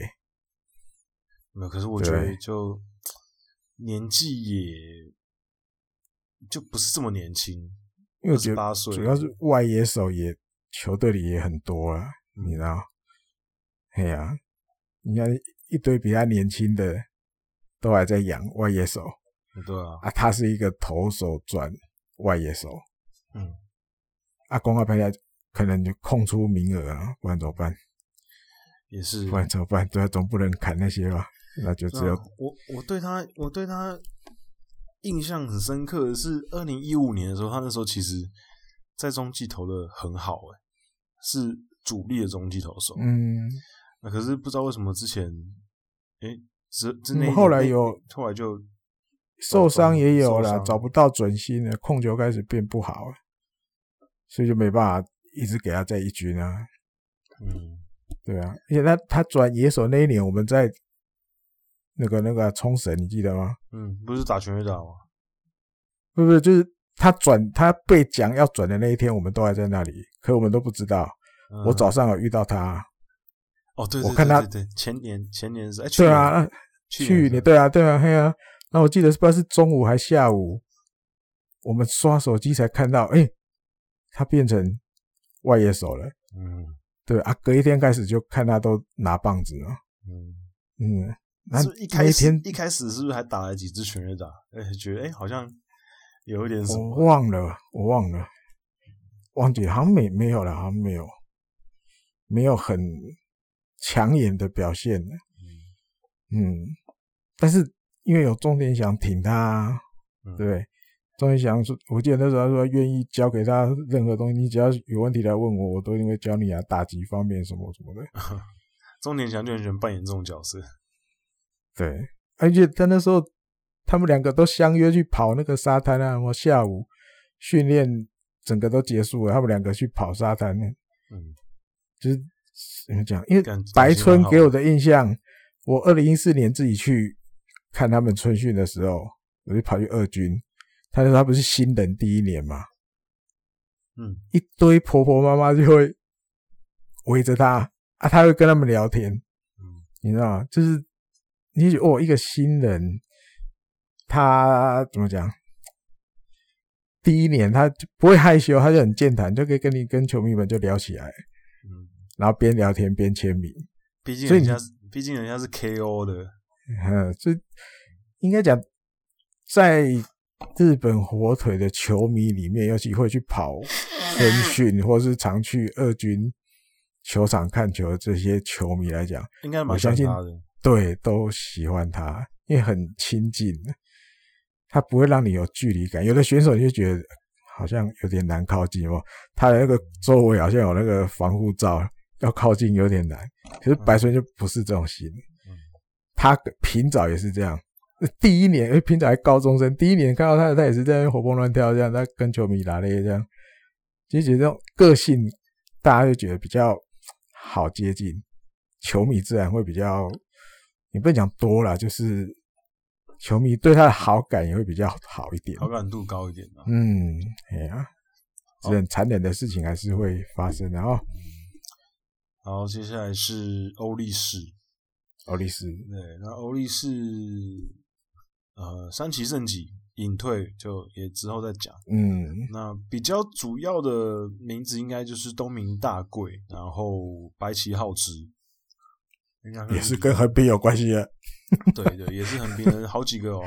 这怎么对啊？哈，对，一刚一路下来好几个，讲了好几个横滨的。哎，对，那以前在横滨，呃，白棋，我先讲一下白棋好了。好啊。那一年其实横滨选了他，他那时候是居泽大学，然后呃，算是大型三垒手。嗯，然后。常打监督的学弟，当时对中田，当时中田中中中田青的学弟，嗯，那应该怎么说？他呃，当时我有点疑惑啦，就是因为疑惑，啊、对，就是我我那时候觉得他好像还不错，可是嗯，就觉得好像好像应该好像是不是有可以其他也有其他可以选的人，哦，有别的选项，对对对，就是为什么球队直接急着要这么快就选他，对对直接直接选他这样子。嗯哼，那横滨那年代不是直接选他啦，横滨先选了东滨巨啊，没选到，然后再选了白崎浩子。嗯、那那年其实就是那个嘛，那年其实就是 before 嘛，before 年就是东滨巨、藤浪金太郎、嗯、大谷翔平、菅、嗯、野之子。那菅野之子就不算，因为菅野之子那一年没有人敢选的，就是巨人队直接选。嗯、那大谷翔平也没人敢选，那只有日本火腿选，所以基本上都是 B two，就是东滨巨跟藤浪。嗯、那横滨那年选的东东滨巨，那东滨巨没抽到，没抽到之后，其实我原本啊，我那时候个人觉得，哎、欸，好像是不是再可以再选，是继续选投手啊，别的投手，就比如说。那时候还有松永昂大啊，然后甚至那时候也还有其他几个还我觉得还不错的，比如说呃真田达志那时候也还在，嗯嗯嗯，然后比如说那时候还有谁？诶、欸、哦泽本昂大那时候也还在啊，这啊对，那那我就觉得哎、欸、好像可以继续选投手，可是没有选投手，呃反而是选了白棋。然后后来第二轮的时候选到三三岛一辉，我哦，我想说这个，我那时候觉得好像两个反过来也很合理，就是因为、uh. 因为因为那一年三岛一辉其实也算是评价不错的投手，那、嗯、我就觉得哎、欸，大家这球队对于白棋的评价特别高，嗯、因为我在那个时候的横滨来讲，因为那时候二零一二年，那个时候的横滨还是一个急需要投手的球队。所以，所以我就觉得前两个指名都给投手，我觉得都很合理。哎、欸，可是就冒出一个白旗号子，然后就觉得哎、欸，好啊，好啊，也也不错啊。就大型三雷手，看有没有机会养起来。就后来养起来的是那一年第六指名的宫崎明郎，野手三垒。对对对对对对对，又是一个第一指名跟最后一个的落差。嗯。对，然后一蛮也算是，就是曾经也对他有一些期待，可是他就一直也一直也打不出来，那嗯也找不出什么原因来，对，嗯嗯，蛮可惜的啦。那艾迪哥有没有什么？有没有对欧力斯这几个有特别有想法？我其实其他的就还好，我差不多，白棋北海道人。对，而且刚刚那谁，山下匪少也北海道人。那一年很有趣哦，那一年，嗯，就是那一年二零一二年的选秀会，嗯，就是选了白棋嘛。然后那一次除了白棋之外，嗯、在呃三个指名里面，就是前三轮有四个北海道人，嗯、呃，有有中有四个人被指名，然后那个好像是。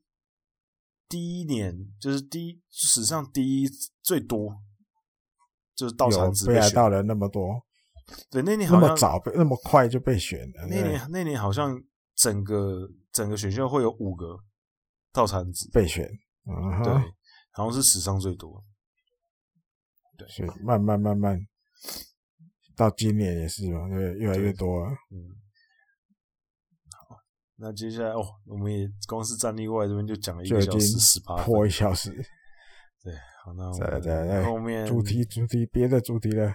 后面要讲一下，现在、哦、因为虽然说现在球季还没结束，那可是哎、欸，很多球队的高层。也都在变动哦，都在变动哦。有了例行赛结束了啦，对，那还有一些已经放假了，就可以为明年准备了。嗯，比较主要的三个新闻，一个就是刚刚讲的立山可能会续留，那这个等确定我们再聊。那已经确定的就是石井一久直接剧院兼监督，嗯，这个真的是太妙了，看到下巴都掉下来。你们都不用忙了，我自己来。文阳，文阳当初看到的第一个感觉是什么？我第一个感觉觉得哦，很合理，很合理哦，是哦。对，因为因为我觉得你你你看他这近近一一年多的一些操作，嗯，你就会觉得他是一个自我自己就是对于自己的计划，嗯，就是执行能力很强，而且贯彻到底的一个人。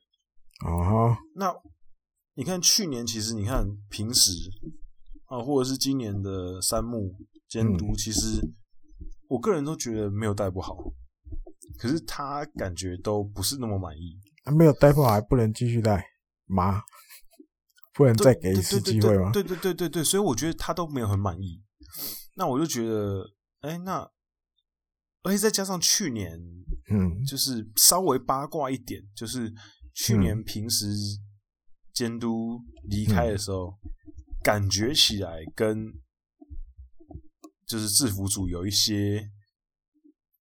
没不是这么愉快的事情，我觉我我觉得啦，当然这个是我自己脑补的，大家随便听听就好。就就感觉他应该是一个比较呃自我意识稍微强一点的 GM，嗯哼。所以那时候看到这个新闻的时候，我觉得 OK 好，他这个也许不是这么常见的事情，嗯，可是我觉得他做出这件事情，我不会到非常意外，因为他感觉就想要。我想要做我的事情，那我前面两个你们没办法完全达成，或者是我觉得你们可能呃达成率不到我预期，那我就干脆自己下来。那他感觉也是也有想要做这件事情啊，就他当然自己对于自己亲自下指导棋这件事情，我觉得他也是有一些想法，所以我觉得。我那时候是有有一点哎、欸，觉得哦有点惊讶，可是觉得觉得合理。嗯哼，对。那一个让你觉得？我那时候第一个第一哎、欸，就是看到那新闻，我不是就给他贴在那个野球泰姆利的讨论区了嘛？因为其实有时候其实都很少在贴，对不对？我是不是看大家贴，对，那我都看你们贴，各各看到这个下巴掉下来了，我就贴。但是后来我第一个想法就是。他找不到人，就是他找不到别人。我觉得就是大家大家看到前两个这样子，大而且他这几年的操作会很频繁，我觉得可能大家都不太想要在他的就是嗯掌握下去做事情，嗯、可能可动性有限。因为乐天的监督其实今年这样，对不对？越靠近球季尾声，就一开始是传要换。后来又传三木继续，后来又哎、欸、什么什么什么的，然后十井一久自己出任，就是你那个，我觉得这流这个流这怎么样？这个这个这个一路这样下来，我觉得找不到人吧。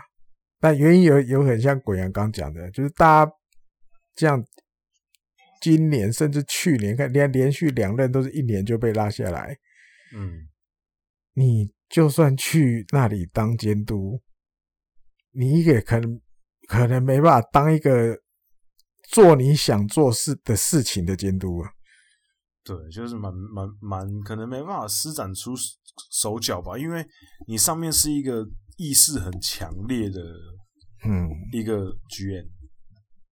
对，所以我觉得，甚至因为八卦杂志也有写嘛，他也会去。也会去指导一些东西，他会对一些东西有他的意见。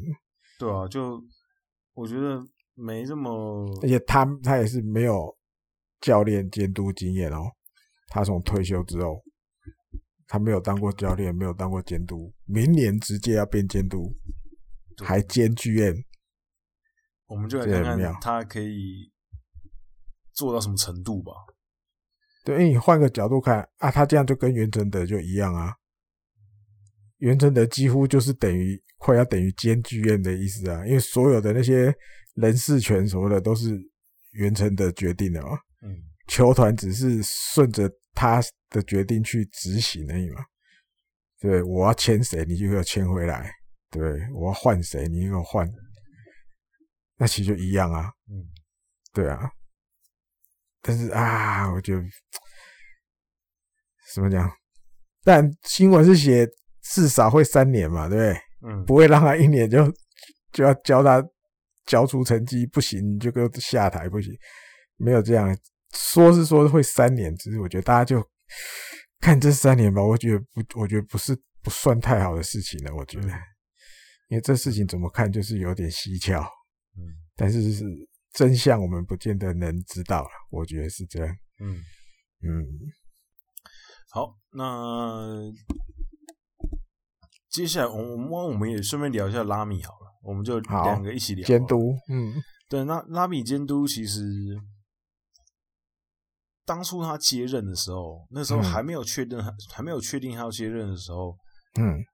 前面大家也推测很多就不同的可能嘛，谁要谁要谁要来接任啊？然后那个时候有冒出一点点拉米的名字，可是呃那时候我没有想到，嗯，其实没有想到会是他，因为因为我我当时就觉得说，如果要拉米的话，嗯，那为什么不继续中田？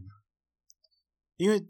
在我的那时候的感觉，我就觉得他们两个是同样类型的监督，都是属于那种比较活泼热血，然后的那种类型。嗯哼。那当然后来就是也是换了嘛。那可能当然那时候可能中田也有一些也也有一些累，然后那时候也有传出一些新闻，就是他可能就是有点真的有点想要休息。那。后来拉米监督接下来球队之后，其实也接收了很多中田其实前面铺的铺好的一些路啦，培慢慢培养起来。比如说呃桐乡那时候就已经养出来了嘛，嗯、然后一些整个队形慢慢成型了。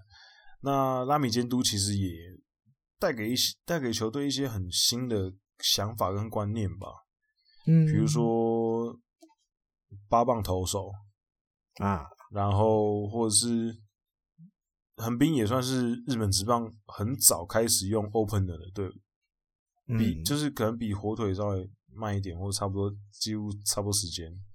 嗯哼。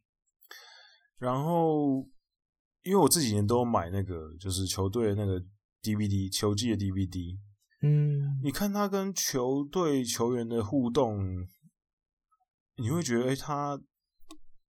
跟其他日本的监督比较不一样，他跟球员也不能说距离很近，就保持一个比较微妙的关系。嗯、那跟日本教练那个氛围很不一样。那、哦、那当然，他也是一个算是蛮用功的一个选手时期也很用功，然后监督的时候也很用功，他都会有一个笔记本嘛，然后记很多东西，然后他也会。很常会跟选手交流一些他的想法，然后甚至他也很积极的会参与到比赛当中，比如说他甚至有时候也会配球，嗯，就是直接下达指令跟捕手下达指令这样子。那当然他也有很多大家看起来觉得有点不是那么能够理解的调度，嗯，比如说有时候一些中继投手的启用会让人家觉得哎。欸为什么你这个时候派他？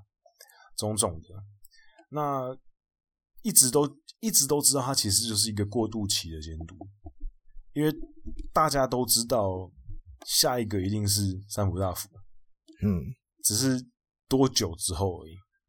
那没想到的是，拉美监督就这样子一当当了五年，五个球季，那。其中有高有低，有杀入过日本一，然后有跌出 A 段班。嗯、那虽然说我也很常会质疑他一些调度，可是基本上我觉得他对于横滨来讲还是一个这五年还是很重要啊。他带给横滨一些新的氛围吧，因为毕竟杨教练其实说真的也没那么多，在日职的历史上。对啊，带给横滨一些新的气。一些新的气氛吧，我觉得也还蛮好的。就因为，因为如果这几年你有去呃横滨球场看球的话，你就会知道，其实这几年横滨自从 DNA 接手之后，然后尤其是拉米监督接任之后，整个球团的经营的模式其实蛮美式的。就当然除了监督讲日文之，呃，讲讲英文之外，球场很多东西也是那个。就是司仪那个广播的，嗯，也是都讲英文，很多很多部分都讲英文，然后会穿插日文这样子。然后球队的产品啊，什么也好啊，slogan 啊，很多都大量使用英文。嗯、英文，嗯、对。那这其实是在日本职棒蛮少见的，嗯、就是其他球团不会这样做。那横滨这样做了，那当然横滨做起来也不会让人家觉得奇怪，因为横滨本来就是一个海港嘛，横滨本来就是全日本算是比较早洋化的地方。嗯嗯嗯，对，所以我觉得这个对于这个整个城市的调性来讲，其实还蛮吻合的。对，所以我个人是蛮喜欢球队这几年经营起来的氛围。嗯嗯，那就之后看三浦大辅接任之后，他去怎么去重新塑造这支球队吧。因为顺便提一下，就是今天的新闻，嗯、呃，Lopez 跟 Bottom 都要退团，不续约了。对，嗯、那。呃，新的横滨对于球对对横滨来讲，这这是一个很新的开始。因为你看，去年直之够去大联盟，今年 Lopez 不续约，嗯，那基本上你就可以过去六年支撑横滨的中心打线两个人都走了，嗯，那就代表你这支球队基本上又真的是一个新的时代开始了，那就是要以。新的一代选手，佐野惠太啊，嗯，这些年轻人为核心去重新建立球队的战力。那也很感谢拉比监督这几年的在球队的努力啊，因为我我也是蛮喜欢他的。那他自己在呃告别的 ceremony 上面也说，他从卸任那一刻开始，他就会成为一个。横滨队的球迷，嗯，那也是也是蛮感人的啦。我觉得他未来会下一个舞台是哪里也很难说，maybe 是哪一个队伍的打击教练之类的，我我不太确定。或他下一步要怎么做？先，做 YouTuber，对对对对对，先当有土博。对，对对，卸任之后第一件事就是频道就马上开，频道就开了，一定一定都计划好的。嗯，对，然后对啊。希望一切都可以顺利吧。好，那艾艾迪哥有没有想要评论一下？因为我觉得他他在日本职棒打这么多年，对不对？看从养乐多打到巨人，对，然后退休，然后变成横滨的监督。他在日本这么多年，他的这一些努力，我觉得日本人都看在眼里。嗯，所以他才会得到去当。横滨监督的这个机会，对，而且我开始滚扬一下，不会啊，他不算过渡期的啦，不算吗？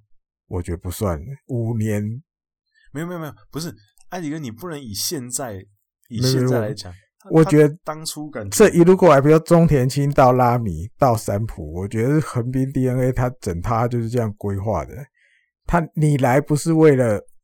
我等着，因为三浦还没退休，所以你得不是他这他这几年他本来就是他一定有看上拉米讲的哪一些东西，我觉得这个球队我可以交给你，嗯，而且你你延续也不讲回顾一下上一个话题的那一队，嗯，拉米讲在横滨，我觉得我至少我个人觉得他是一个比较可以去做他自己想做的事情的监督吧，对啊，是的，确实，对对啊，所以你说。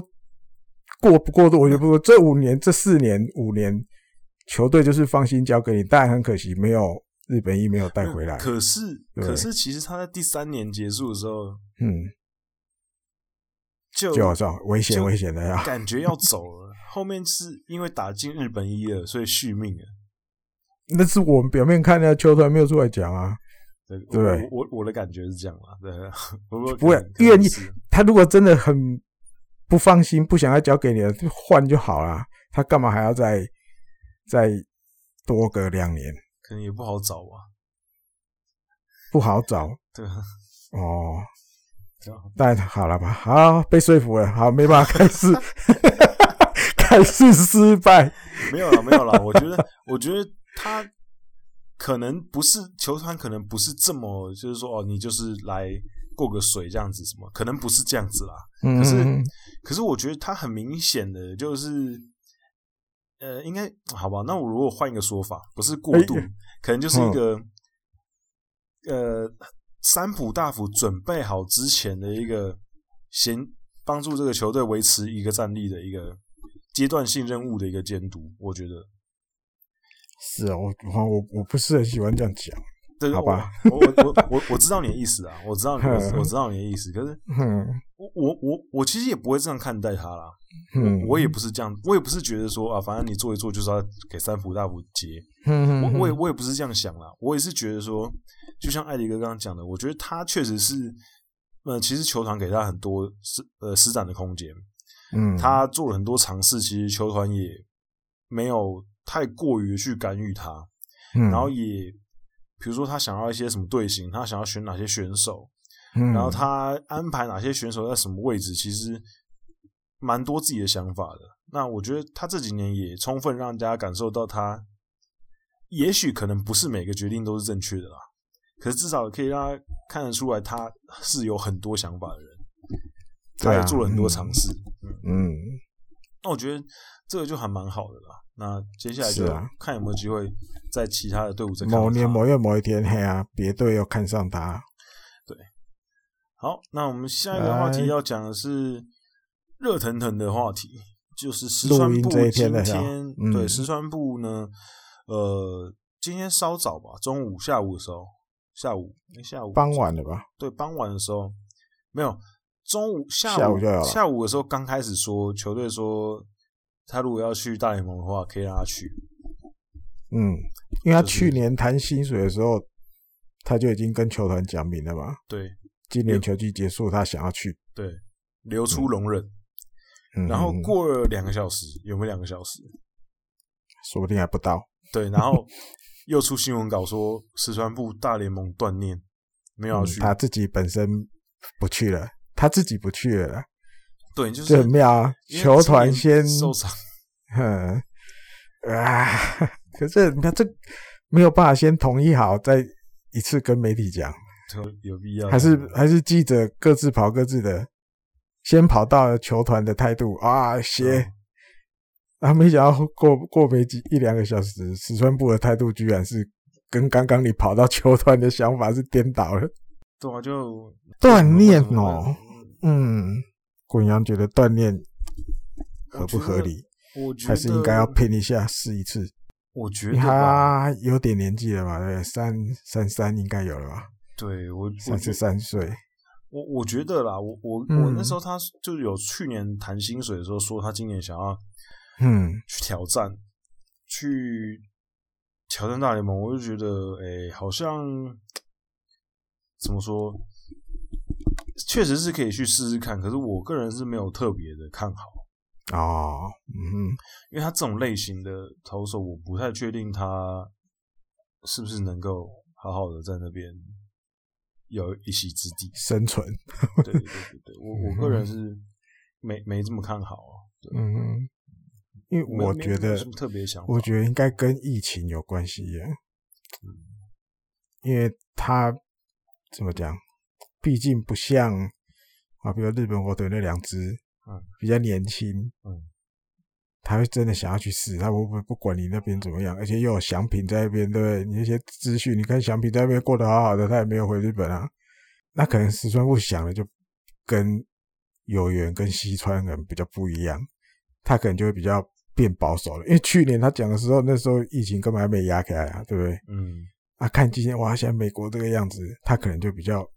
没有那么想去了，我就好好待在日本就好。我觉得可能是这样，对，也蛮好的吧。我没没没有非要去啊，嗯，就没有变。我一定想要去的，我这个是可以变的嘛，也没有人规定我去年讲了，今年就一定得去，谁还敢讲？对，对。还有一个是印象里啊，他投国际赛的时候，他对那个大联盟那个球好像。投起来不是那么顺手，不是这么。我记得那时候他打国际赛的时候，好像有看过这样的新闻。嗯，对，但这可能不是主因啊，因为毕竟他去年有讲他想去啊。嗯嗯，我觉得疫情啊，疫情可能是比较主因的。想算了，这一次先 pass。对，pass pass。好，那我们主题最后一趴，我们来稍微聊一下刚刚结束的太平洋联盟的高潮赛。嗯哼，是罗德对软银，那、嗯、也很快的，就是呃，应该怎么说？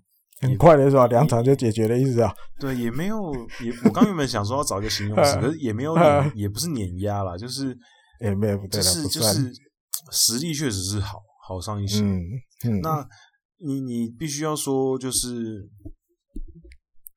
呃，实力跟运气都是站在软银这边，因为因为如如果你有看比赛的话，嗯，尤其是第一场，嗯。你应该就会知道，其实软银能赢球跟运气有蛮大的关系的。光是，是啊，嗯、光是贾斐拓也打那个超前的内安打，就嗯，你就觉得那个胜利的女神就是完全是天平，就是直接倒向软银。他可以，他竟然可以打出一个内野弹跳球，然后反旋的。切球对像打网球一样，对，他打出去的时候，先打到乒乓，先打到打击区前面的红啊，我没看到。他打到他送小孩去上课，对对，对，他先打到打击区前面的红土，嗯，然后往前弹，然后游击手已经往前要接这个球，可是那个球游击手原本按照如果正常来讲的话，他往前应该是。一个弹跳之后，游击手就可以接到。嗯哼。可是他那个球竟然反旋，他准备要往游击手那边弹之后，他往回旋，所以等于多弹了一下。嗯哼。所以就来不及传一垒，然后就超前，然后就就去了。嗯哼。就你会觉得哇，这个你当然不能说完全是靠运气，可是必须说第一场比赛。那样子赢下来，对罗德其实蛮伤的。嗯哼，你就觉得其实是有机会赢的，而且这两场比赛罗德都罗德队都是先先得分的队伍。嗯，对。那尤其是第一场比赛，安田直接打了一支两分弹在千鹤手中，这个多难得啊！然后第二场对东兵巨，第一局上半直接先得三分，直接把陈伟英前面。四场先发的援护全部打完了，那你你就觉得哇，这好像很有机会，可是后面真的是没有没有守成，没有守住。那陈伟英当然自己也没有把分数压制好了，被中村晃打了两支两分弹，真的超伤的。嗯哼，那这个也跟我在开打之前的文章也有提到，就是陈伟英确实他。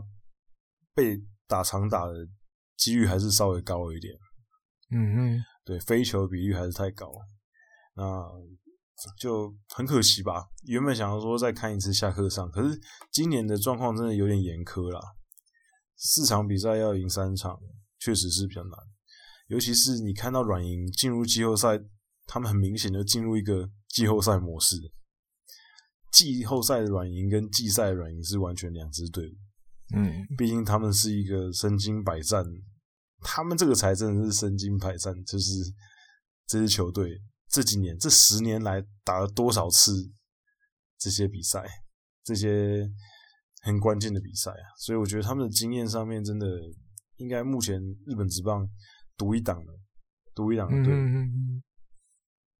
那井上漏那一颗球，就是漏那一颗，就我跟你讲，漏那一颗气势都没。原本可以继续保持一分接住我跟你讲，整个系列都不一样。他那球接住那一局不就结束了，对，然后领先一分，领先一分吗？不止吧？没有领先一分，那时候已经追追分追两分回来了。啊，他漏了变平手，他对他漏了变平手啊。对，他如果接到就你看领先一分。季后赛的那个氛围，还有给选手的，你要说压力还是什么？这个就像滚阳刚前面讲的，软银这些选手在那一种情况，他们还是可以发挥原来的水准，至少原来的水准。因为那球双杀成功，就这一局结束了。日媒有照到照片诶，井上的眼睛在看三垒那边，他接球的时候，井上的眼睛是看三垒那边，看三垒那边要干嘛？不知道他，我觉得他们就是会，就是季后赛，你知道吗？不是，因为那球是他们百分之百取钱，所以他们没有啊。中村他去啊，他去你就接，你就在垒包，他也没有出去又回来嘛，他就在垒包上等着那个球嘛，对不对？啊，只因为传球距离是比较近，没有错。没有，我觉得，但是你只要好好接到，这局就结束了。你眼睛没有必要看古拉西亚鲁啊。没有，我觉得他就是下意识的觉得我们刚刚，所以我说是要盯三垒，不是那球已经那德斯潘雷都呆呆的在那边，那么快就被中村触到了。你脑头脑一定就要转换，这就是双杀就结束了。你不需要看三垒，中村的球一定会回来你这里嘛，一定会传到你这边，这局就耍啦，就危机就解除啦。嗯，对，你都知道球要来了，你也有要接了，你眼睛怎么还要？为何还要瞄三垒啊？你就把这球接住，这，局就没有了吧。古拉西亚鲁再怎么在那边泥鳅在那边跑，在那边前后左右移动，也不关大家的事嘛，因为三出局了嘛。可是就是因为可能，我觉得就你要解释就是季后赛的氛围。他那个比赛中央啊，他他这状况来了，让他让他的头脑分心啊，对对对对，头脑短路，你接到了就 OK 了嘛。当然那个谁也跑得很快，牧原大成也跑得很快，对啊。可其实，可是其实说真的，那球就是一个其实很简单的 play，因为他那个 Despaigne 在触杀的时候，其实离一垒很近哎、嗯。对啊，所以我说 Despaigne 自己先短路。对，那个时候牧原，那个时候墓园其实离一垒还有一段距离。对啊，他完全是时间上完全完全是墓园应该至少还有两步还是三步才会到一垒。嗯，所以其实是非常愉悦的。可是就是那个那个 moment 那一秒钟，他短路了，他就就没有看球啊！你好好的把球接到。啊，那局就结束了嘛，就分析，你知道吗？就像你讲短路了，眼睛就因为照片有照到眼睛，说说不定说不定甚至都已经忘记那时候结束局啊，有可能，嘿，对啊，主攻没人出局，对，我接完球要马上去顾着三垒，对，怕三垒人回来，哎，这样解释也也可能也是，他可能忘了是一出局，对啊，所以不过这个就那个球场上太伤了，一秒钟的事情。太伤了。那个我觉得对整个后面都不一样，你知道那个压力，你知道，嗯，啊，又是人家主场，没办法，没办法，这个真的是，嗯、看看明年吧，今年明年还是一个很好的一年了，对罗德来讲，现在球队有收获啊，对，很多安田对。藤远哦，都打得很好，虽然说安田有收获了，嗯、安田两场比赛都有打点，可是。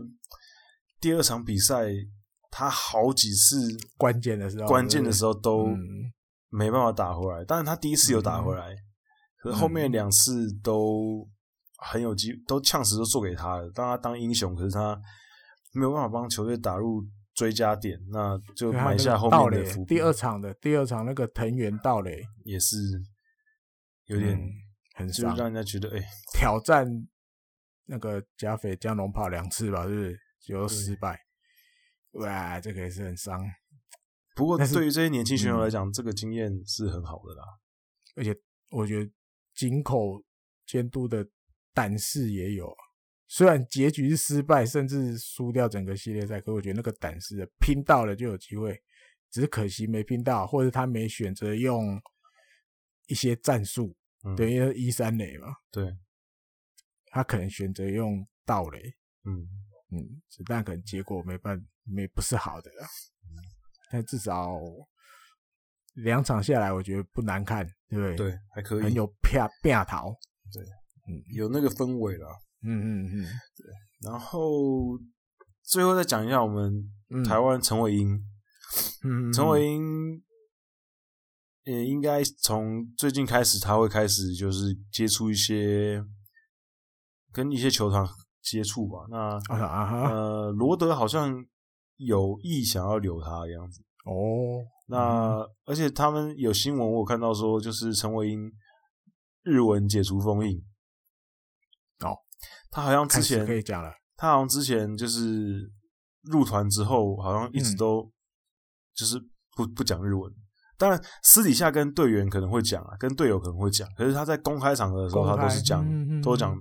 都是讲中那个国语这样子，啊、让，让翻译去。对对对对，然后他现在也是，嗯、他说他的那个日文解封，就是可以开始就跟大家讲日文这样子。啊哈啊哈。那诶、欸，接下来就交给他的那个代理人嘛，就是他的经纪人去聊。嗯、那我觉得留在继续的，继续留在日本打，好像也呃。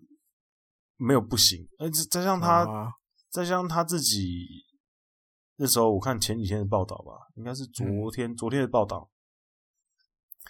也有说，就是他觉得自己好像呃留在日本打球的话，好像也还不错哦，就是好像至少听他这样讲是没有说非要回美国不可啊。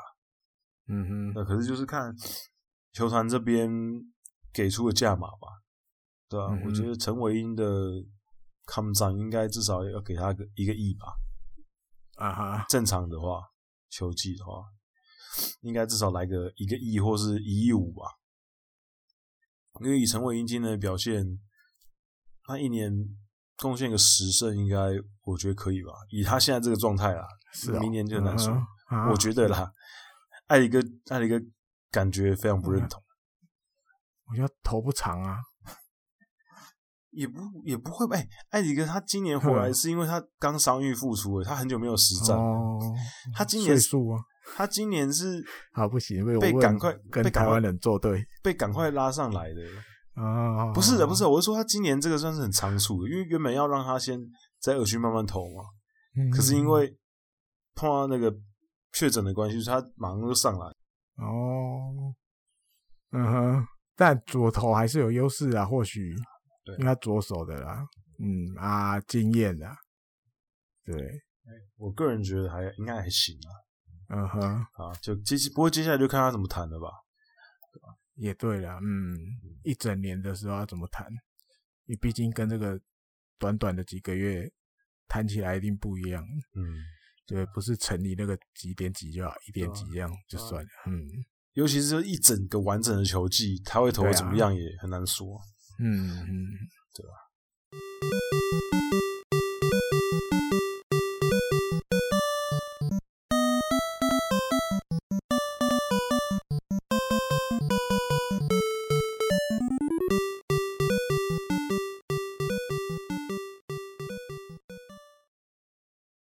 今天的滚羊的直人魂啊，今天是直人魂，哎呦，直人魂，不是不是冷知识。不是冷知识我想介绍一个，可能有些人有注意到过，但也可能没有注意到过。就是我想要介绍一个日本的 YouTuber，他嗯哼是一个中日队的球迷。我不知道艾迪哥有没有看过他的影片？他就是播他在看球赛，对对对对对。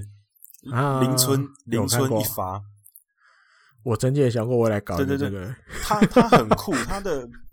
他的 YouTube 里面呢，嗯、他已经经营 YouTube 应该快要四年了。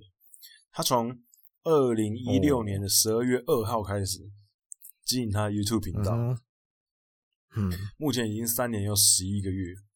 然后他已经在他的频道上传了三百一十三支影片。那那他目前的频道有两万两千两万两千五百个人订阅。嗯，那。他的影片真的很有趣，他的影片就是看中日队的比赛，然后对画面拍他自己，对，然后他整场比赛这样看，然后他的反应啊，什么什么东西的，就呃高兴、高兴、沮丧，而且他会让人家觉得，就是应该怎么说？他其实就他某种程度上，你可以把它理解成。比如说，现在很多人喜欢看吃播，很喜欢看有些人吃东西的直播，哦、就是你可能也是跟他一样，自己在家里看球，那你觉得好像自己一个人看球有点闷闷的。然后其实他很多的观众，嗯、很多的 follow 他的粉丝，就是一边在看电视上转播，然后一边开着他的直播，就好像好像一起看球，然后这个人很激动这样子，嗯、然后他，然后他的那个。画面的背景也是一成不变，他就在他家地上，然后拼那个桥，做那个桥拼，啊、对，好像都坐在地上，然后他就坐在地上，嗯嗯，然后后面有一个那个就是应该是做重训的那个杠架，对，哦、因为他的频道也有上传一些他做重训的影片，嗯、就是他有在、嗯、平常有在练身体这样，然后他就坐在地上盘腿坐在地上。我第一次发现他的影片的时候，我就觉得，哎、嗯，这种影片会有人想要看吗？因为整个影片就很长啊，嗯、就是可能如果如果是直播的话，就是一场比赛，他有时候会剪辑过，嗯，那你就觉得这样子会不会很无聊？可是后来就稍微看一下，我觉得真的不会，因为他的反应真的，你会觉得哇，我好像就是我跟他，我如果开他直播一起看球的话，我就感觉很像在现场的感觉，嗯哼，就是他真的是那种。他真的是那种很疯狂的粉丝，他真的是就是很爱很爱中日中到一个很就是深到骨子里的，因为他目前为止他的频道上面就是浏览人数最多的一个影片，浏览人数最多的一个影片是那个嗯哼。呃两年前中日队抽到根尾昂的时候，就是那种选秀会。那那那个影片是他目前浏览人数最多的，然后那个影片我看的时候，我会觉得哇，这个真的是一个，这真的是一个很爱这支球队的的球迷，因为当确。定抽到跟韦昂的时候，因为还没有确定之前，他你可以很明显看他出来，他真的是很不安，他真的是就是 就是很期待又怕受伤害，他就是一直拜托拜托拜托，然后一直。你脸上就写着不安，嗯，然后抽到之后，他整个直接大爆哭，就是抽确定抽到跟我一样之后，他整个大 大爆哭，而且不是一般的哭，是大爆哭，就是哭的跟一个小孩子一样，你会觉得哇，这个他那个他那个情绪可以直接就是直接感染到我身上，我觉得这个也是很多人很喜欢看他。影片的一个原因吧，就是他，嗯，因为现在可能现代人比较，有时候会还是会比较孤单一点。就像我刚刚讲到的，有些人可能喜欢看人家吃播，哦嗯、喜欢看人家就是看直播这件事情。嗯、那看球的时候，嗯、你自己看球有时候也是会觉得啊，毕竟看球感觉好像是要跟一群人一起看比较热闹。那他这个就是提供给大家一个选择嘛，嗯、就是你可以跟他一起看。然后你可以在聊，可以在聊天室，可以直接跟他聊天。啊、然后他在你旁边这样吵吵闹闹的感觉，好像你有一个朋友跟你一起很热情的在看球。对，然后嗯哼，就是而且他会一直在碎念场上的状况，比如说，比如说就是看球的时候，比如说一三垒有人，然后他就说啊一三垒一三垒有人一三垒要要要，然后他就会一直一直碎念，你就会觉得就是。呃，你没有没有这么想要一个人安安静静看球的时候，有一个这样子白噪音的感觉，帮你带气氛的感觉。对对对对对，那就是尤其是他那个时候，就我刚刚讲到他最多人观看那个时候，选到跟尾啊，然后还有就是你看他每个影片，就是、嗯、他真的是非常投入在每一场比赛里面，即便是一场例行赛。嗯可能球队被再见逆转，嗯、你就会看他整个人就是瘫在他家那个地板上，然后就好像接近虚脱的感觉。就就他每一场比赛都是很用力的在看，嗯，你就会觉得哦，这样的人很有趣，然后你也会很想要哎跟他一起跟他一起看球。哦，所以我。其实有时候没事就会去看一下他的影片，因为他有时候会把他的，比如说一场比赛，他就会把它剪成比较短，对。啊，剪短。比如说一场比赛剪个、嗯、剪个什么四分钟、五分钟这样子，那他他也有直播，啊、嗯，可是他好像我我看了一下他的影片，他好像直播后来都比较不会留，嗯、他好像就会剪成精华，啊、剪成短短的这样，嗯哼。那我觉得他真的蛮有趣的。我觉得如果大家有兴趣的话，可以去 follow 他一下。你就在 YouTube 打林村一发，林村就是那个姓氏的林村，嗯、然后一发就是全垒打一发，铃木的铃，林村一发啊，村野村的村，那一发就是来一发全垒打的那个。那你也可以去，你可以去 follow 他的 Twitter，他的 Twitter 也是很吵，嗯、一场比赛他就一直发，一直发推特，一直发推特，对，蛮是一个很有趣的人啊，一个重度的粉丝。重度，嗯，我觉得，我觉得大家可以去 follow 他一下。那如果你是中日队球迷的话，我强烈推荐啊，你可以对哈，如果你可以跟他一起看一场球看看。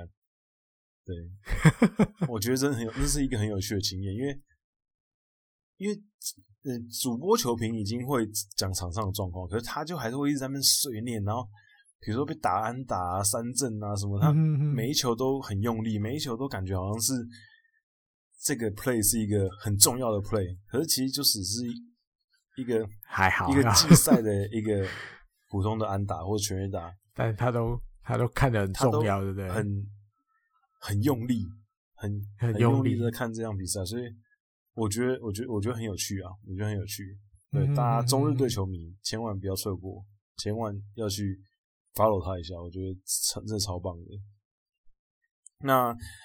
今天的节目就到这里告一段落。那最后还是要提醒大家一下，如果你有任何的问题的话呢，都可以在听众信那个听众信箱写信给我跟艾迪哥。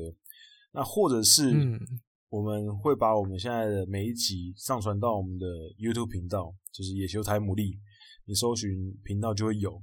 那你可以在频道下面留言，然后我们有看到的话也会去回复你们。那如果你是使使用 Apple Podcast 的话呢，也可以。请大家多多的在评论那边给我们评五颗星，然后呃留言给我们，那我们也会固定的上去看大家的留言这样。那上礼拜在念留言的时候，艾迪哥不在，艾迪哥你知道我们有一个南非的听众吗？嗯哼，有，我有听到节目里面讲。对啊，我觉得我从来没想到我们的节目竟然在南非，太强了。对，在什么离我们的另外一另外一端是这样，也没有到另外一端啊，南非在中间。有没有到另外一端？在中间哦，不过还是蛮蛮蛮让我惊讶的，很远很远诶。然后还有、嗯、还有人，果然这网络的，对，而且还有人就是感谢九九月九月听到我们节目之后，十月底就把从第一集开始全部追完。嗯啊、这个我觉得也超猛，全部听完，我觉得也超猛，太强了。那一天要听一集，谢谢你听我的声音，还听得下去。而且我们前面感觉 好像录音品质没那么好。而且而且我自己有时候回去前面听，我觉得辛苦了。前面感觉有点干，就 是我也不知道有没有有点干，啊、还没有这么进入状况。对，不会感谢大家的支持啊，嗯、就是希望大家可以多多留言跟我们互动这样子。好，那我们今天的节目就到这里告一段落，那大家下礼拜再见喽，拜拜，拜拜。